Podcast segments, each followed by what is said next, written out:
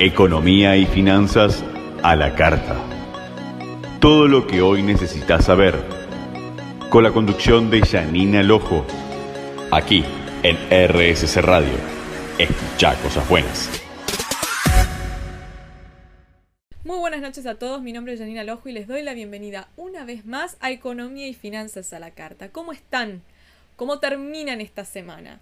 Espero que muy bien porque vamos a analizar, como todos los viernes, la realidad de la economía, las finanzas y el comercio internacional en la Argentina. Y bastante tenemos para hablar de el comercio internacional, porque hubo muchos anuncios, muchas eh, situaciones que se presentaron esta semana que golpearon de lleno al comercio exterior argentino, que hoy está prácticamente paralizado. Por un lado tenemos al ministro de Economía que anunció junto con el secretario de Agricultura de que está en cartera evaluar después del 19 de noviembre la posibilidad de quitar o reducir las retenciones para algunos productos del complejo agroexportador. También el ministro de Economía anunció para despejar cualquier temor que podría tener el mercado de que el 20 de noviembre se hiciera algún tipo de ajuste, el 21 porque el 20 es feriado, que el 21 de noviembre se hiciera algún ajuste discreto, como se hizo pospaso, en lo que es el tipo de cambio. Informó que el 15 de noviembre el Banco Central, según lo pautado con el Fondo Monetario, volvería a ser crawling peg y que la devaluación el primer día sería de 3 pesos. Es raro escuchar al ministro de Economía hablar de política monetaria. Cuando este tipo de anuncios, este tipo de decisiones, tendrían que venir de la boca del presidente del Banco Central. Pero bueno, sabemos que el primer día se va a devaluar 3 pesos la moneda. No sabemos cuál va a ser la tasa de crawling peg que se va a sostener de ahora en adelante ni por cuánto tiempo, porque no nos olvidemos que hay una revisión pendiente. Quizás Pelle lo aclare, quizás no, quizás se desprenda de lo que eh, el Banco Central empiece a hacer. Y en relación a lo que el Banco Central empiece a hacer, una de las cosas que los importadores más le piden es que empiece a liberar los pagos al exterior. Porque hoy estamos totalmente paralizados. No se puede hacer un pago o los pocos pagos que se están haciendo son ínfimos. Hay una virtual parálisis. Trascendió en muchos medios de comunicación esta situación. Y la verdad, sí, es que ni los proveedores ni los importadores resisten más, se están suspendiendo cargas, no se están cumpliendo con las entregas, ya muchos proveedores notificaron que no entregan más hasta tanto no se cumplan con las obligaciones, otros ya pusieron una fecha, si no se cancela la deuda en determinado momento, suspendemos las entregas. La deuda con el sector privado por importaciones de bienes y servicios llega a ser hoy de 55 mil millones de dólares no es un problema de flujo. Claramente, no es un problema de flujo. En el marco de todo esto tenemos el problema de la inflación. Esta semana se conoció el dato de la inflación de la ciudad de Buenos Aires, que mostró una leve desaceleración con respecto al dato récord de septiembre y que hace prever de que probablemente cuando el INDEC el lunes informe el índice general a nivel país sea menor que el de septiembre pero lejos estamos de haber superado el problema. Hay datos muy relevantes de esta semana. Por ejemplo, la decisión que tomaron los bioquímicos, el Consejo de Farmacéuticos de la provincia de Buenos Aires y los odontólogos de empezar a cobrar a los eh, afiliados de obras sociales y prepagas porque los plazos en los que cobran y los importes en los que cobran no les permiten seguir trabajando en un contexto donde algunas personas pueden acceder a un congelamiento de la tarifa de sus prepagas, pero otras no. Claramente, la política que se ha implementado hasta ahora para contener la inflación no dio resultados, no va a darlos nunca porque los congelamientos y los acuerdos de precios siempre han fracasado. No es la manera en la que se aborda un problema de alta inflación como tenemos nosotros. En ese contexto tenemos eh, el aumento que hubo en noviembre de lo que es, por ejemplo, alquileres, que ya deja un montón de personas totalmente fuera de la posibilidad de alquilar, porque los precios que se piden en relación al nivel de salarios son desorbitantes. Realmente la situación en la que estamos llegando hoy, con la economía, con las reservas del Banco Central, que después de que se cumplió con las obligaciones con el Fondo Monetario perforaron los 21 mil millones de dólares y alcanzaron el nivel más bajo en los últimos 13 eh, años. No, más. Sí, más de 13 años. Desde el 2006. 17 años. Desde 2006 que no se veía un nivel tan bajo en las reservas del Banco Central. Tenemos reservas netas internacionales negativas por 11 mil millones de dólares. Realmente la situación es crítica en la economía y probablemente el hecho de que la definición de cómo va a seguir el gobierno de cara del 10 de diciembre en adelante, que se haya extendido hasta esta instancia agregó mucha más incertidumbre y no ayudó a todos los problemas económicos que tenemos. Pero bueno, es viernes, así que vamos a ponernos en modo fin de semana, vamos a escuchar un poco de música y ya seguimos con más economía y finanzas a la carta. No se muevan. Muy bien, nos metemos de lleno en la economía y vamos a hablar del tema de la inflación porque el lunes se va a conocer el índice general de inflación eh, y el relevamiento de expectativas de mercado con respecto a los datos de octubre, pero esta semana tuvimos un adelanto que nos lo dio la Dirección de Estadística y Censos de la Ciudad de Buenos Aires que publicó el IPC para este distrito. 9,4% fue la inflación en octubre, 120,2 es la variación acumulada en lo que va del año y 146,4% la variación interanual. En septiembre recordemos que la inflación se había ubicado para este distrito en el 12% por lo cual vemos que hay una leve contracción y ubica el IPC del distrito ¿sí? de la ciudad de Buenos Aires bastante cercano a lo que los analistas habían pronosticado para octubre en el relevamiento de expectativas de mercado. También esto nos permite ver que el impacto ¿sí? de los movimientos de precios que hubo en la semana previa a las elecciones generales no se sintió tanto en octubre y probablemente repercuta más en el índice de inflación de noviembre. Cuando analizamos a nivel rubro la canasta sí que compone eh, el IPC Cava, vemos que son 13 rubros que se miden, de los cuales 6 se encuentran por encima del índice general. ¿Qué significa esto? Vamos a ver que tenemos a Educación en un 15,2%. Vivienda, agua, electricidad, gas y otros combustibles en un 12%. Prendas de vestir y calzados 11,4%. Seguros y servicios financieros 11,2%. Equipamiento y mantenimiento del hogar 10,7%. Cuidado personal, protección social y otros productos 9,7%. Los rubros que mostraron una evolución más baja fueron transporte en un 5,3%, salud un 6%, información y comunicación un 7,7%. Educación 15,2%, realmente muchísimo. Acá vemos el impacto del alza en las cuotas de los establecimientos de enseñanza formal y eso nos lleva a otro tema que es el cierre de colegios que se está viendo en los últimos eh, días en el último mes, como consecuencia de que los padres ya no pueden afrontar el pago de las cuotas y están retirando a sus hijos de estos establecimientos. Después tenemos el caso de lo que es vivienda. Acá vamos a ver que donde más eh, impactó el ajuste de precios fue en el tema de alquileres, otro tema también muy candente esta semana. Los precios de los alquileres que se están observando son eh, realmente altísimos, están en nivel estratosfera. Y también tenemos ahí el tema de los gastos comunes de vivienda, que como conocemos en general se llaman expensas, ¿sí? Otro gasto que también impactó muy de lleno y que llevó a que el rubro tuviera un alza tan importante es el ajuste en la tarifa residencial del servicio de suministro de agua. Hablemos de lo que es equipamiento y mantenimiento del hogar. Ahí vamos a ver el tema de que mejoraron las remuneraciones del servicio doméstico, pero también el impacto en el aumento de precios de los grandes electrodomésticos, muebles y accesorios, y eso lo vamos a seguir, lo vamos a continuar viendo cuando en los próximos meses si seguimos con el problema de las importaciones del cual vamos a hablar más adelante.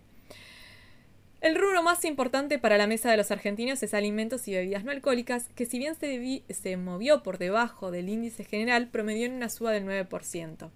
La realidad es que hay rubros que están muy por encima, por ejemplo pan y cereales con un 10,7, carnes y derivados 8,1 por debajo. Lo mismo pasa con leches, productos lácteos y huevos 7,7, verduras y tubérculos 7%. Esto en el mes de noviembre cambia totalmente porque en la primera semana se observó que lo que es alimentos y bebidas no alcohólicas en una semana tuvo aumentos de más del 5% en una semana. Y porque tenemos, por ejemplo, en el caso de la carne, que en promedio los aumentos están en torno al 15%. Recordemos que hay una relación directa entre los incrementos en el precio de la carne y el nivel de inflación que mide el, INDEC. Así que el aumento tan fuerte en la carne en noviembre se va a sentir y mucho. Y otro tema que es importante cuando analizamos esto, recordemos, uno de los rubros que está más controlado a través de lo que es el congelamiento y los acuerdos de precios. Y esto demuestra la ineficacia de ese tipo de medidas para tratar de controlar la inflación. Claramente no sirven, no dan resultado. De los productos que están comprendidos dentro de estos acuerdos, sí podemos ver que se mueven al 5%, como estaban pautados, pero el resto de los que quedan afuera se mueven muy por encima. Entonces, en promedio, la mesa de los argentinos sigue cada día más devaluándose. Rubro, restaurante y hoteles lo venimos siguiendo, en este caso se movió por debajo del índice general los ajustes de precio vinieron por el lado de lo que es alimentos preparados, mientras que lo que son las tarifas del alojamiento de hoteles por motivos estacionales eh, no hay un gran ajuste.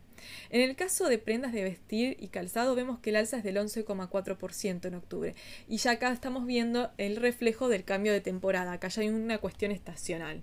Veremos cómo continúan los próximos meses.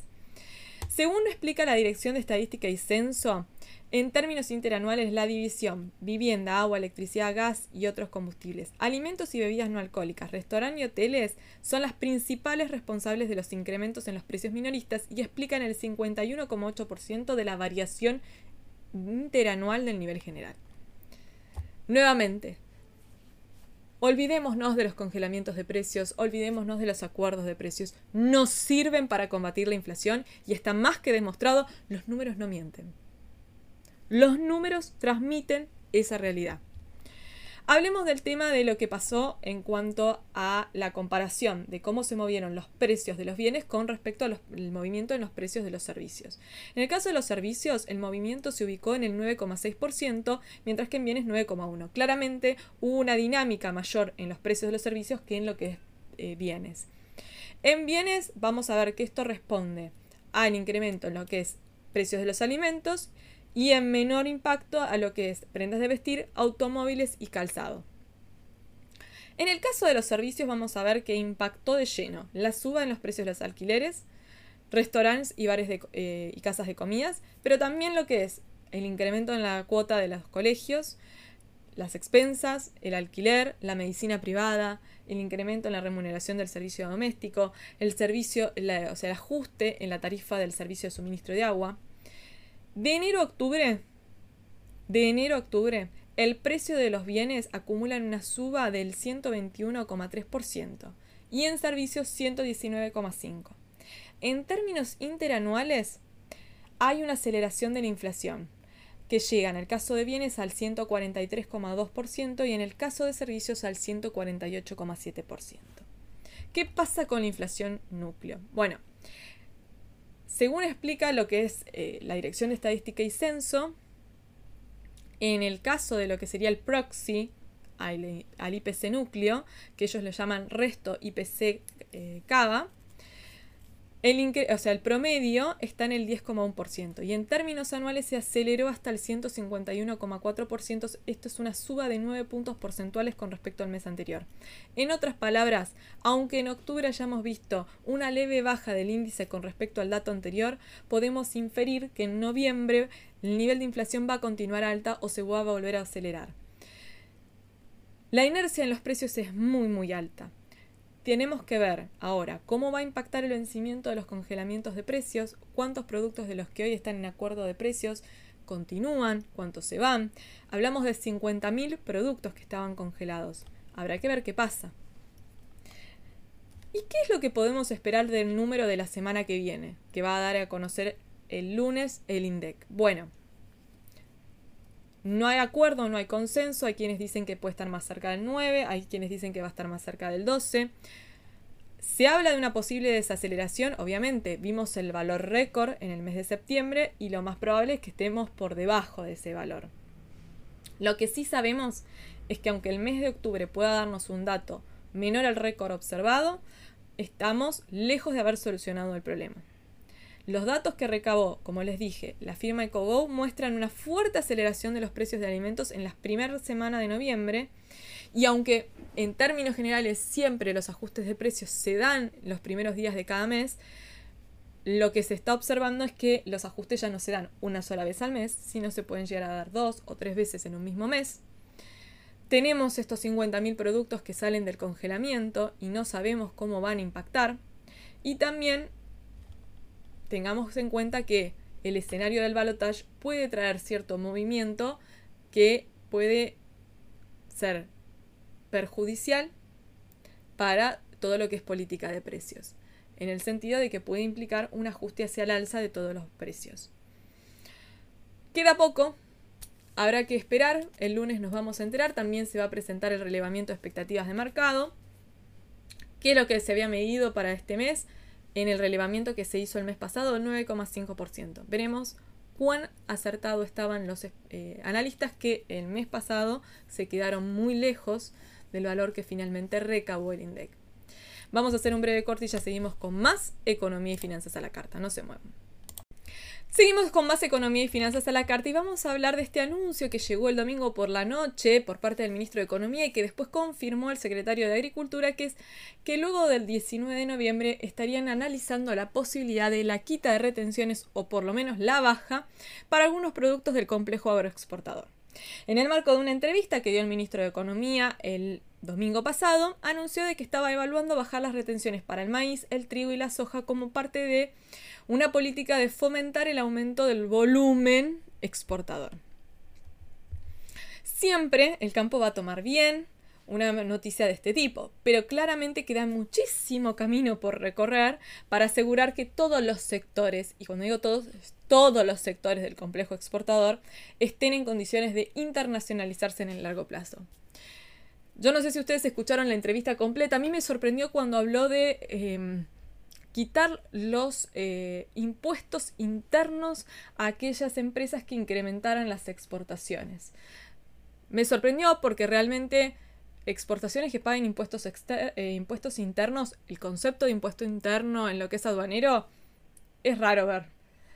Después, si le va a quitar todos los impuestos internos que pagan a lo largo de la cadena productiva, la verdad que sería bastante difícil de implementar. Ese, ese anuncio no me quedó claro. No, no me quedó claro cómo lo va a implementar. Espero que en los próximos días haya más información al respecto porque sería interesante de analizar a qué se refiere con impuestos internos. Pero más allá de eso, el secretario de Agricultura confirmó que se le había pedido evaluar en función de las proyecciones de exportaciones agropecuarias la posibilidad de bajar las retenciones. Específicamente se le pidió simular el impacto de una baja en las alícuotas de las retenciones del sector agropecuario, específicamente de tres complejos, maíz, trigo y soja. En el marco de qué se hace este análisis de una estimación de que en 2024 ingresarían unos 52 mil millones de dólares, que esto duplicaría los ingresos de 2023. Pero atención, la bolsa de Rosario ¿sí? recortó sus previsiones para lo que es la cosecha del trigo, la ubica en la segunda peor después de la de este año, de la, o sea, la campaña 2022-2023, o sea que la campaña 2023-2024, lo que dificultaría el ingreso de divisas por lo menos en los meses de verano, ¿sí?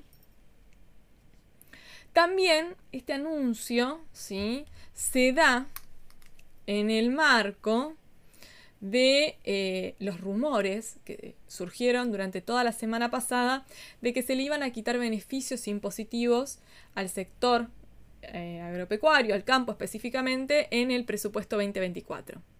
Recordemos que el presupuesto se va a empezar a tratar después del balotaje. Según declaró el ministro de Economía, esta medida es la manera de aumentar el volumen exportador, la competitividad productiva y la generación de valor agregado. Vuelvo sobre lo mismo. Bajar las retenciones y cualquier reducción en los impuestos siempre es algo que pone contento, ya sea al sector exportador, al sector industrial, si es una quita de, impuestos, pero en el contexto actual es insuficiente. El anuncio no guarda relación con otras medidas que realmente necesita el complejo exportador argentino para continuar creciendo o para lograr un posicionamiento a nivel internacional. A ver, el primer problema que tiene la baja de retenciones es la falta de certeza. ¿Cómo? Sí, sí, como dije, falta certeza. Porque si hay algo que en la Argentina se, se caracteriza, si hay algo que caracteriza a la Argentina es que como se pone una medida, rápidamente se la cambia. ¿Qué certeza hay de que esta sea una decisión que forme parte de un plan a largo plazo? Pongámoslo en otras palabras. ¿Qué seguridad tiene el productor de que en un año o dos, si hay problemas de caja, no se vuelvan a modificar las alícuotas? La falta de un proyecto nacional verdaderamente a largo plazo hace que invertir sea una apuesta bastante arriesgada. Un pequeño productor, supongamos, decide apostar y expandirse aprovechando que se otorga una mejora en las condiciones. Se puede encontrar que en el corto plazo quizás antes de que termine de pagar el crédito que tomó con mucho esfuerzo para poder ampliar su capacidad productiva. ¿Sí? Le cambian las condiciones. Y no porque el mercado cambió, sino porque el Estado necesita, por ejemplo, financiar el déficit fiscal creciente en un contexto de un nuevo escenario electoral. Entonces, la decisión de bajar las retenciones por sí sola va a lograr incrementar las exportaciones de manera sostenida y en el tiempo?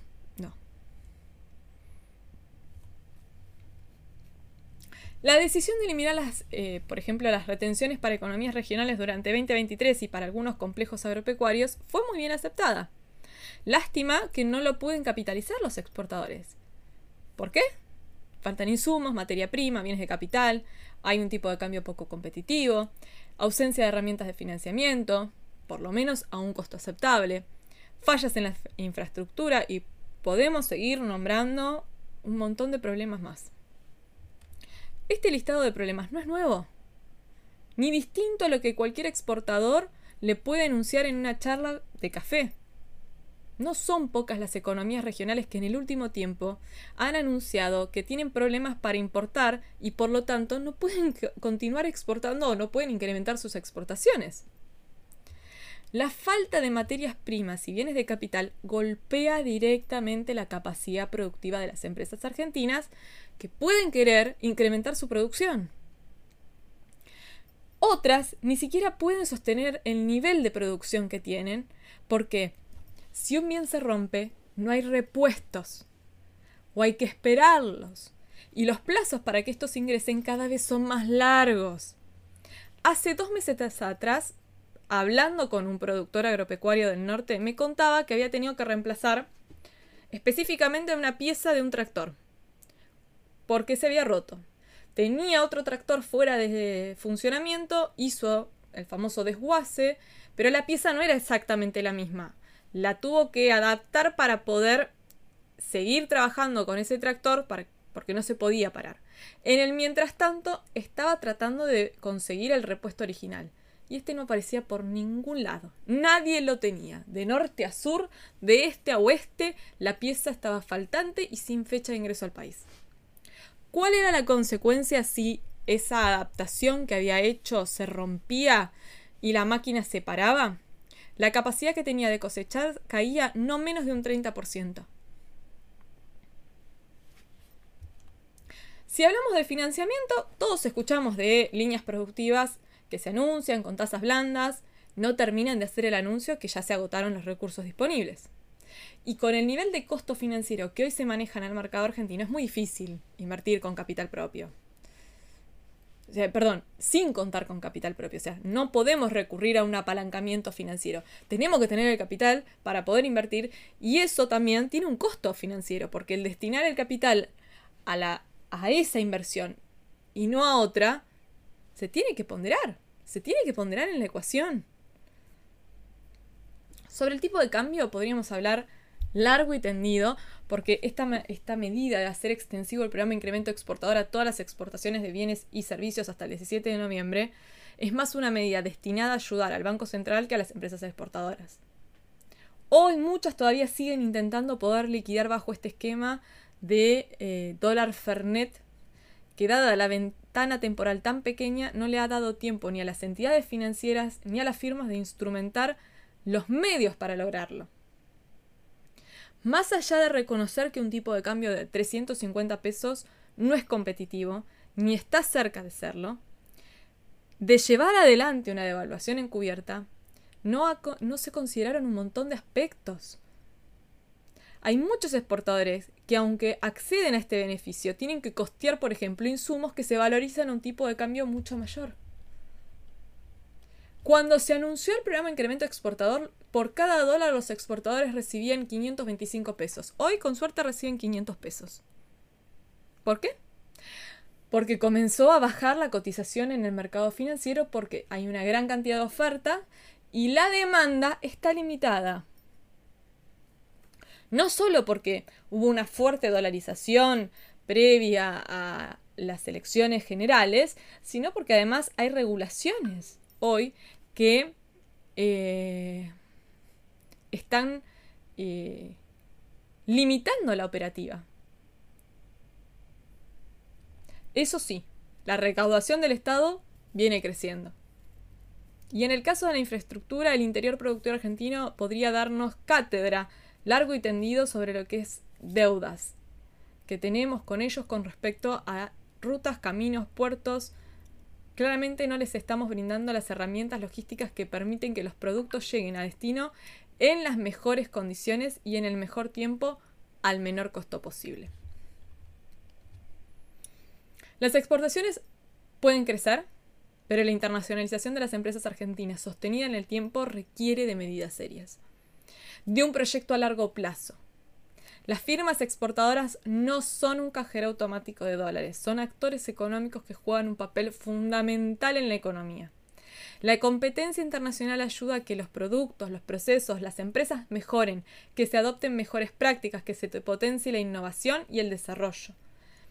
Esto reporta en una mejora para todos, para los consumidores, que no solo van a recibir mejores bienes y servicios, sino que además los van a obtener a precios más competitivos.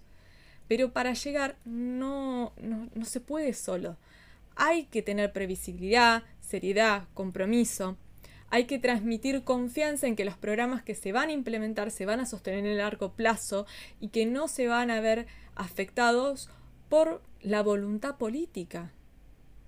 Con la palabra tan devaluada, con tantos frentes abiertos en la economía local, pedirles a los exportadores que sigan haciendo el esfuerzo o que hagan un mayor esfuerzo, es pedirles que den un salto de fe.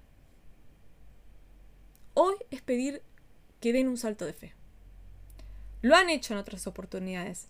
Y no son pocas las oportunidades en donde los cambios en las reglas del, eh, juego sobre la marcha los ha golpeado o incluso los dejó fuera de mercado. Vamos a hacer un breve corte y ya seguimos con más economía y finanzas a la carta. No se muevan. Economía y finanzas a la carta. Todo lo que hoy necesitas saber. Con la conducción de Janina Lojo. Aquí en RSC Radio. Escucha cosas buenas. Estamos de regreso en Economía y Finanzas a la carta y vamos a hablar de que el comercio exterior está paralizado. No es una noticia nueva, es algo que venimos advirtiendo todos aquellos que estamos en la actividad desde hace tiempo. La realidad es que hoy todos los importadores se hacen como mínima dos preguntas. ¿Cuándo y cómo? ¿Cuándo van a poder pagar y cómo van a poder hacerlo? La deuda del Estado con el sector privado por importaciones de bienes y servicios ya llega a los 55 mil millones de dólares y es récord para un año con cepo. Mientras tanto tenemos un programa incremento exportador del que hablamos antes, que no está tomando fuerza, y las reservas están en los niveles más bajos desde el año 2006. La situación se fue volviendo crítica con el paso del tiempo. No es algo nuevo, pero ha ido empeorando a pasos agigantados. Desde agosto esta parte, cada vez que uno quiere hacer un pago al exterior surge un problema nuevo, los proveedores están suspendiendo cargas, cancelando embarques, negándose a continuar prestando servicios. Todo esto termina golpeando la economía local porque va a afectar a la producción, va a generar desabastecimiento y por lo tanto esto impacta en precios y, y obviamente en la inflación. Aquel que trabaja en comercio exterior o tiene que ver su actividad con el comercio exterior o importa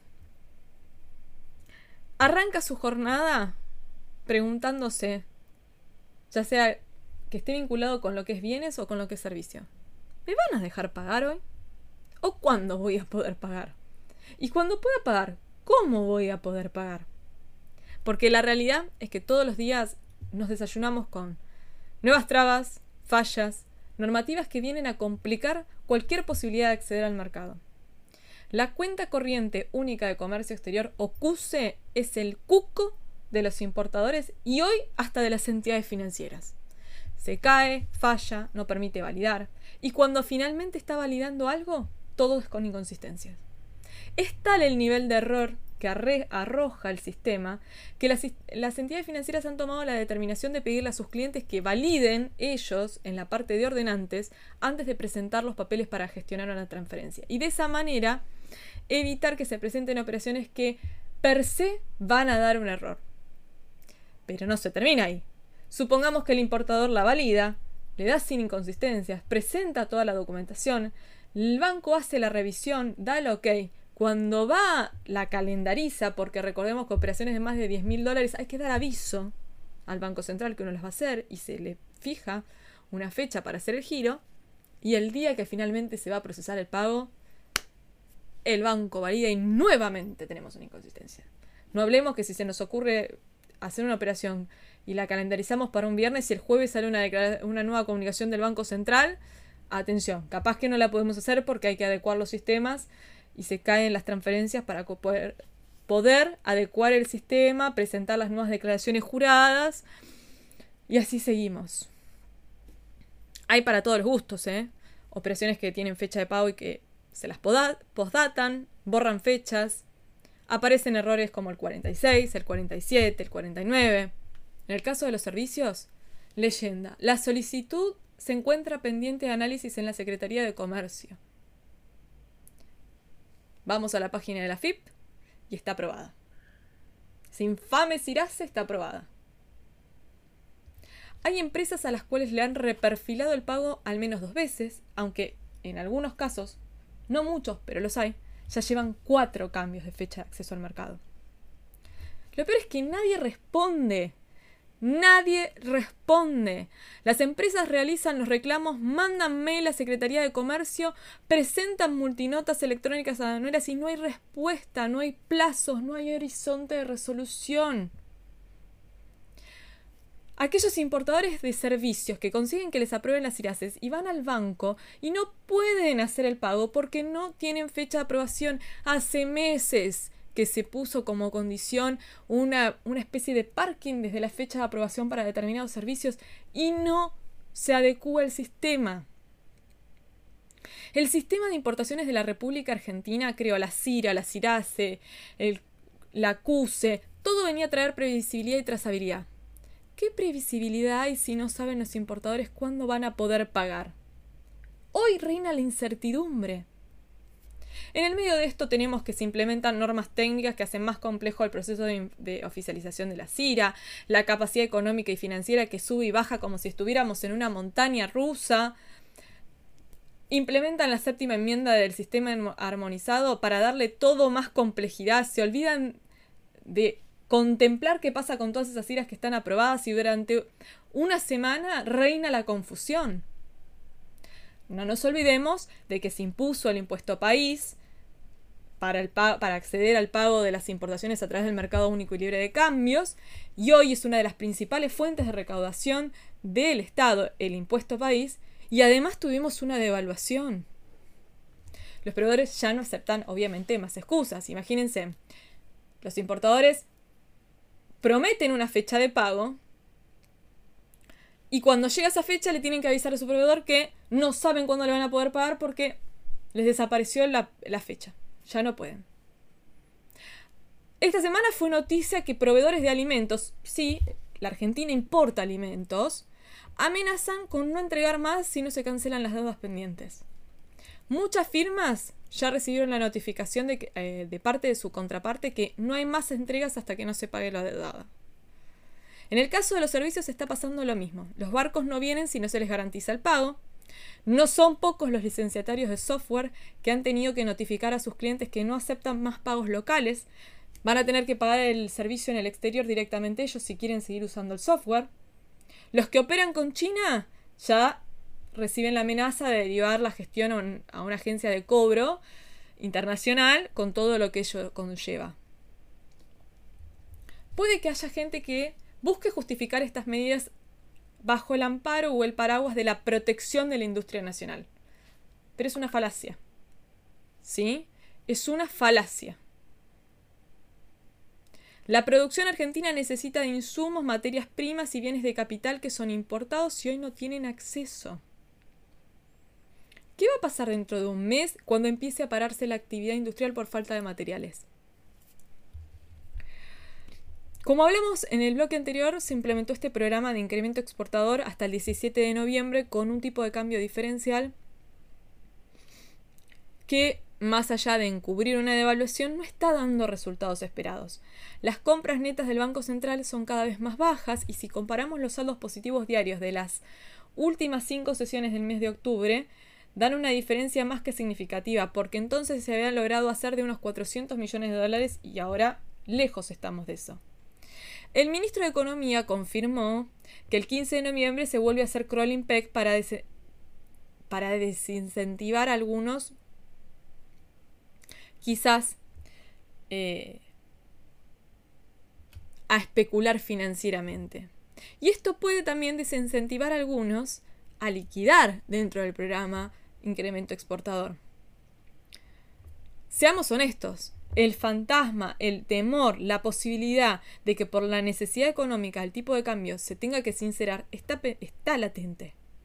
Nadie sabe cuándo, pero el mercado tiene la certeza que en algún momento va a tener que suceder.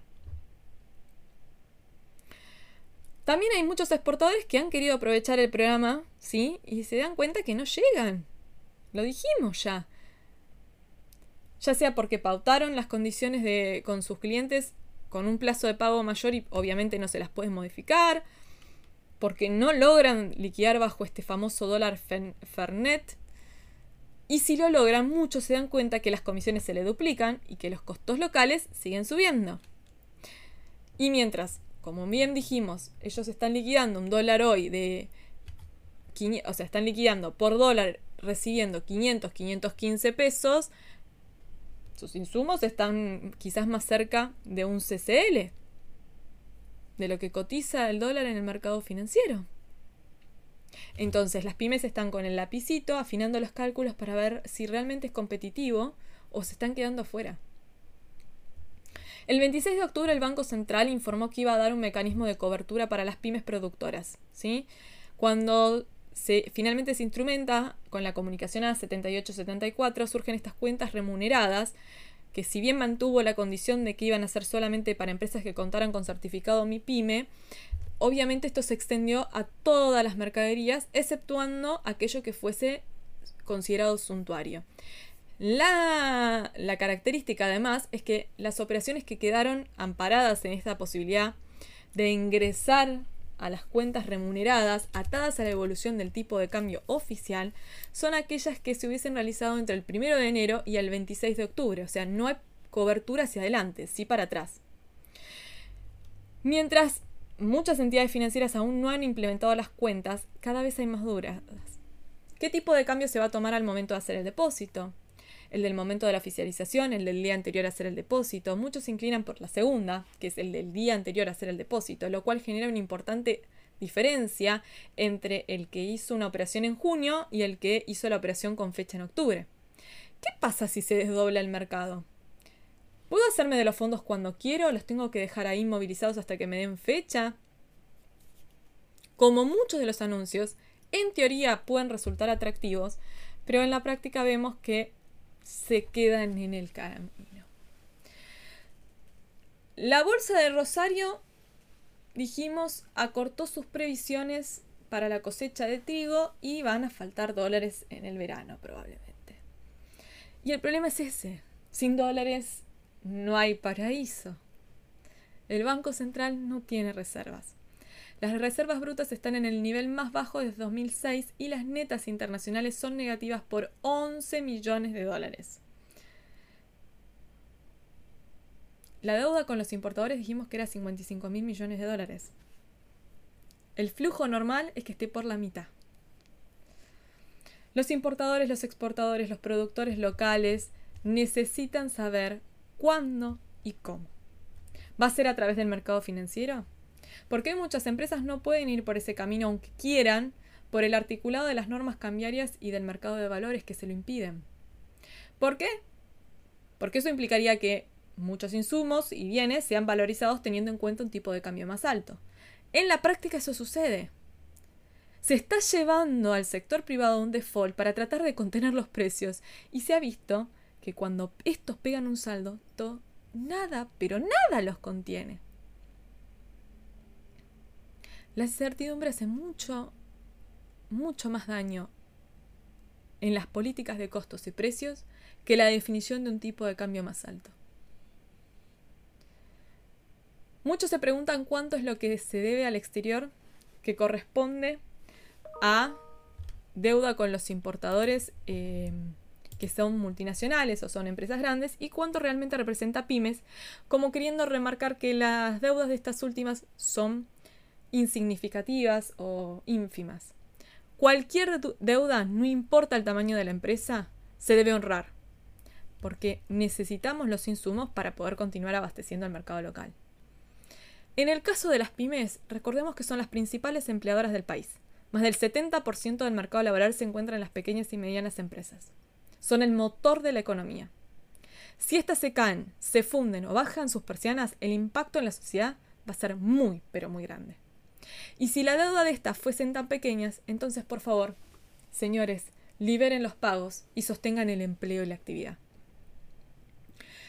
Seguiremos preguntando, ¿cuándo y cómo.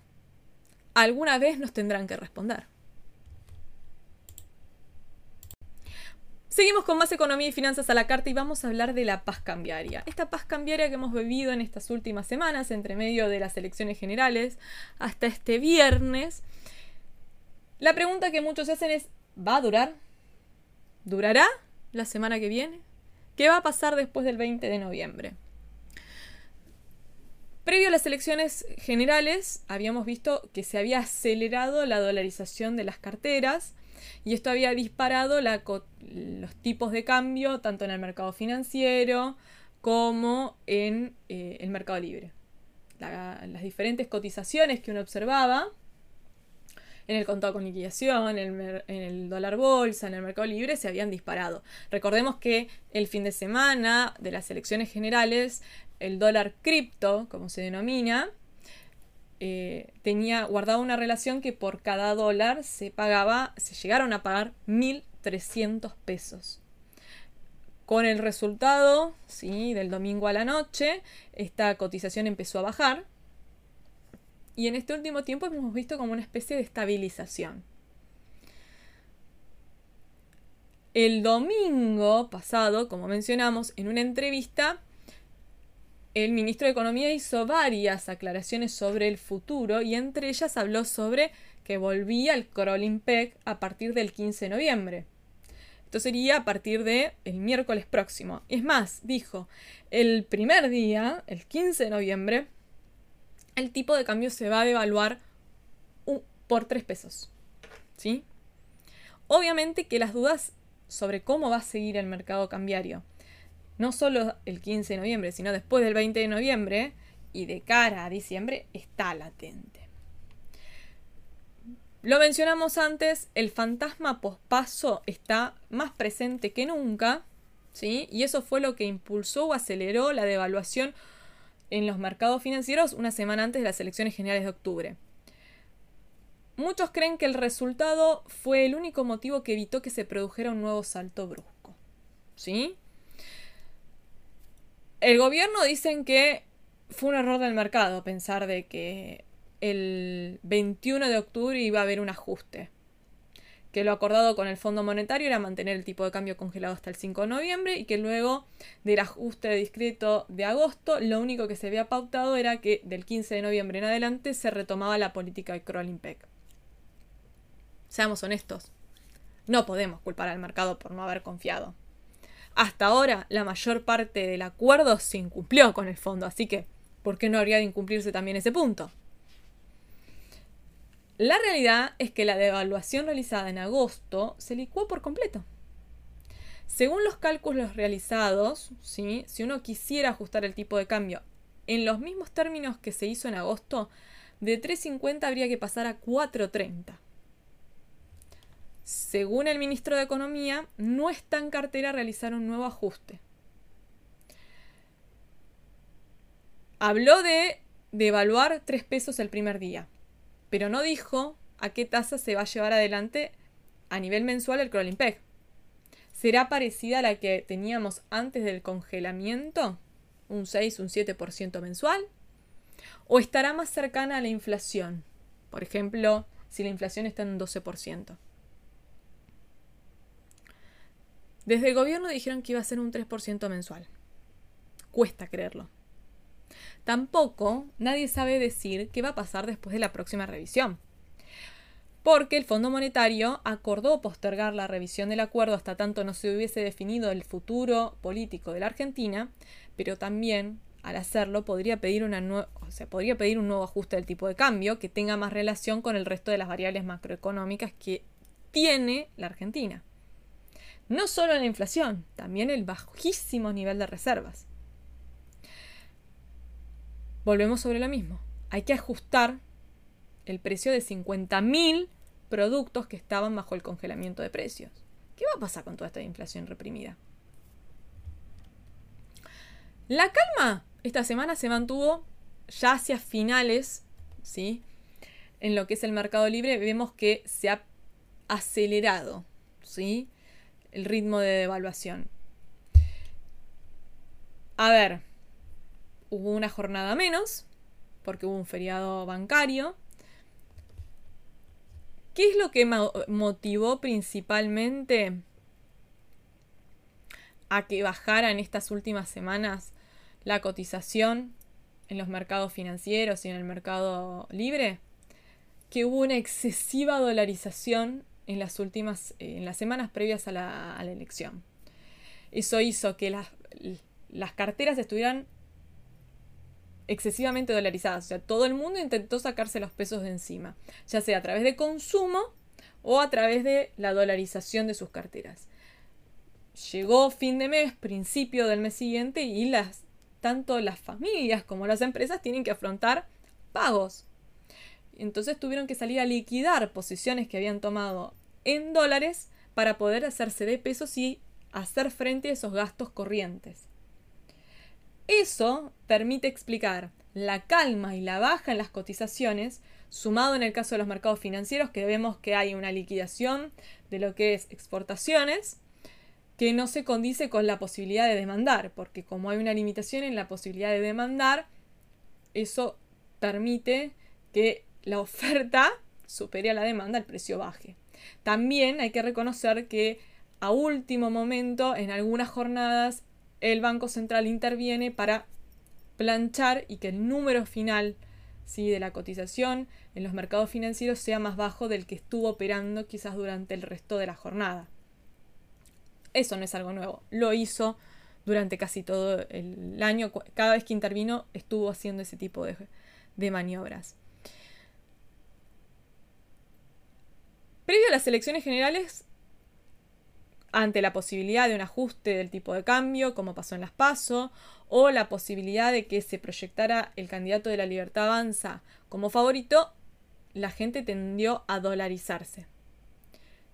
No es miedo, ¿sí? En el caso este último, sino que si hay más posibilidades de que eh, el partido que aboga por la dolarización se eh, se posicione como el ganador de las elecciones, es lógico que un inversor razonable se dolarice lo antes posible.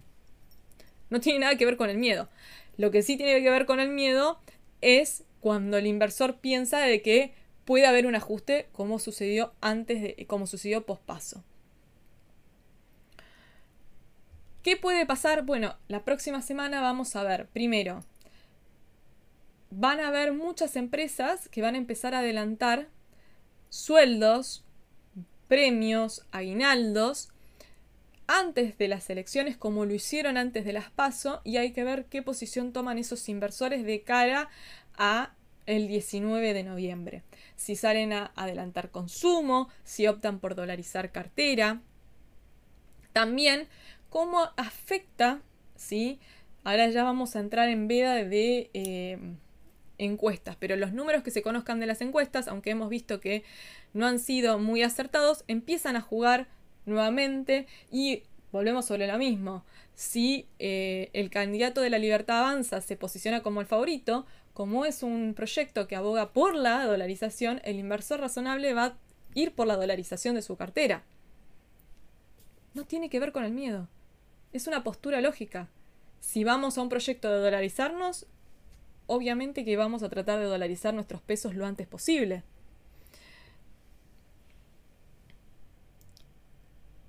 El programa Incremento Exportador se termina el 17 de noviembre. Nadie sabe si se va a prorrogar o no. Hay una posibilidad de que se prorrogue. La realidad es que si uno lo ve desde la óptica ¿sí? del Banco Central, por un lado le sirve porque ese 30% se liquida en el mercado financiero, aumenta el volumen de operaciones diarias y contiene la brecha le evita al Banco Central tener que intervenir tan fuerte como tuvo que hacerlo en otros momentos, pero al mismo por ciento hay un 30% de dólares que no se liquidan en el Banco Central y al Banco Central no le quedan reservas. Menos de 21 mil millones de dólares. La pregunta que muchos se están haciendo hoy, independientemente de quién gana el 19 de eh, noviembre, es, ¿el cepo se va o se queda?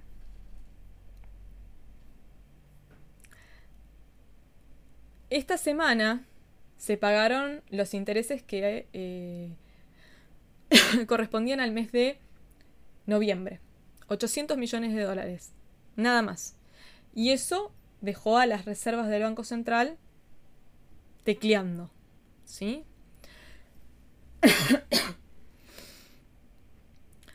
Se había informado que gracias a la activación del segundo tramo del swap con China, las operaciones comerciales que estaban amparadas bajo este mecanismo iban a continuar operando y que se iba a utilizar para realizar pagos y honrar deudas. La realidad muestra otra cosa, porque no se están autorizando ni operaciones con dólares, ni con yuanes, ni con cualquier otra moneda. Solo se autorizan pagos por montos muy ínfimos, ¿sí? Entonces, la esperanza de muchos que estaba en que el 10 de diciembre CEPO llegue a su fin, da la sensación de que no va a ser posible. El ministro de Economía ya adelantó que de seguir en el, en el gobierno, el horizonte para levantar el cepo sería recién a finales del 2024 si las liquidaciones del campo y de las exportaciones acompañan. Está muy lejos el horizonte. Y más para aquellas empresas que, como hablamos antes, están pasando por una situación terrible.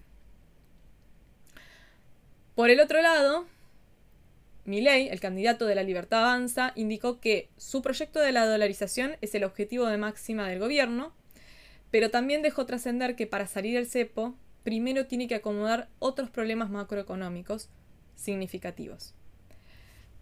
En este contexto, no queda más que inferir de que ninguno de los dos está pensando que el 10 de diciembre va a salir del cepo. ¿sí? Yo diría que hoy no tenemos en el corto plazo un horizonte de que el cepo se termine. Mucho se habló durante toda la, eh, la, semana y el fin de semana de cómo se puede ajustar el tipo de cambio. Se habló sobre la posibilidad de un desdoblamiento gradual. El que explicó esto y cómo se podría implementar fue el ex ministro de Economía Domingo Cavallo. Él habló de un enfoque semigradual. Lo que planteó es que se podría realizar un ajuste cambiario parecido al de agosto, del 22%, pero luego se tendría que manejar un ajuste que vaya en función de la evolución de la inflación mensual. Entonces, ¿Para cuánto se podría proyectar el dólar a finales del 2023? En torno a los 600 pesos. Obviamente esto acelera la inflación, claramente. Es de suponer que el actual ministro de Economía podría intentar manejar o mantener un esquema de desdoblamiento para ofrecerles a los exportadores el tipo de cambio más alto. Pero acá tenemos un problema por partida doble. Uno es que al Fondo Monetario este tipo de enfoques no le convence y hay una negociación de por medio. Y el otro es que este 30%, como yo les comenté antes, que se liquida en el mercado financiero, no va a las arcas del Banco Central, que claramente lo necesita. También hay otros escenarios que uno puede evaluar, como puede ser un ajuste sustancial del tipo de cambio con un fuerte cepo cada vez mayor, un desdoblamiento con un tipo de cambio comercial y otro financiero, y por el lado de la oposición, la libertad avanza, lo que plantean es llevar a cabo un sinceramiento para luego llevar adelante la unificación y la dolarización. En este caso, uno podría suponer que el ajuste que se lleve adelante va a ser una tasa mayor ¿sí? que el que trataría de hacer el oficialismo. Hoy no hay margen para continuar con el tipo de cambio tan atrasado. La economía necesita que se sinceren los precios de todos los activos. Y como quedó demostrado, la devaluación sin un plan no tiene sentido y se licúa antes de haberse ejecutado.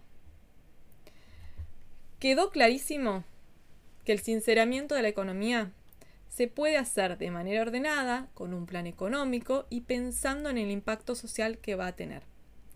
Si esto no se hace de esa manera, lamentablemente, la economía lo va a hacer sola. Va a ser desordenado y el costo social altísimo. El cómo va a depender de quién tome las decisiones y qué quiera hacer. Esperemos que opte por hacerlo con un plan económico de manera ordenada para evitar que sea la economía la que haga el ajuste. Vamos a un breve corte y ya hemos llegado al final de Economía y Finanzas a la Carta. Hemos llegado al final de Economía y Finanzas a la Carta. Nos hemos quedado sin tiempo. Hemos tratado de avalar de todo lo que sucedió esta semana y hay muchos temas más para hablar. Pero para cerrar, los invito a que la semana que viene se unan al webinar Tres Voces en Comex, por favor, porque vamos a estar analizando la situación del comercio eh, exterior previo a el balotage, cómo está la situación de los pagos, los problemas que hay. Súmense, va a estar bueno. Como siempre les digo, me gusta que esto sea un ida y vuelta. Los invito a que eh, ingresen al Instagram arroba o visiten el sitio web de la consultora www.consultoralojo.com donde tratamos de mantener actualizada toda la información en materia cambiaria, aduanera, financiera y de economía. Si se quedaron con ganas de escuchar más, mañana 19 horas por Radio Colonia, El Duende con Guille Petruccelli y un excelente equipo, hablamos de todo de todo y seguimos analizando la economía. Los espero el viernes que viene, 20 horas. ¿Por dónde? Por RSC Radio, nuestra casa. Para más, economía y finanzas a la carta. Mi nombre es Janina Lojo, buenas noches y muchas gracias. Economía y finanzas a la carta. Todo lo que hoy necesitas saber. Con la conducción de Janina Lojo aquí en RSC Radio. Escucha cosas buenas.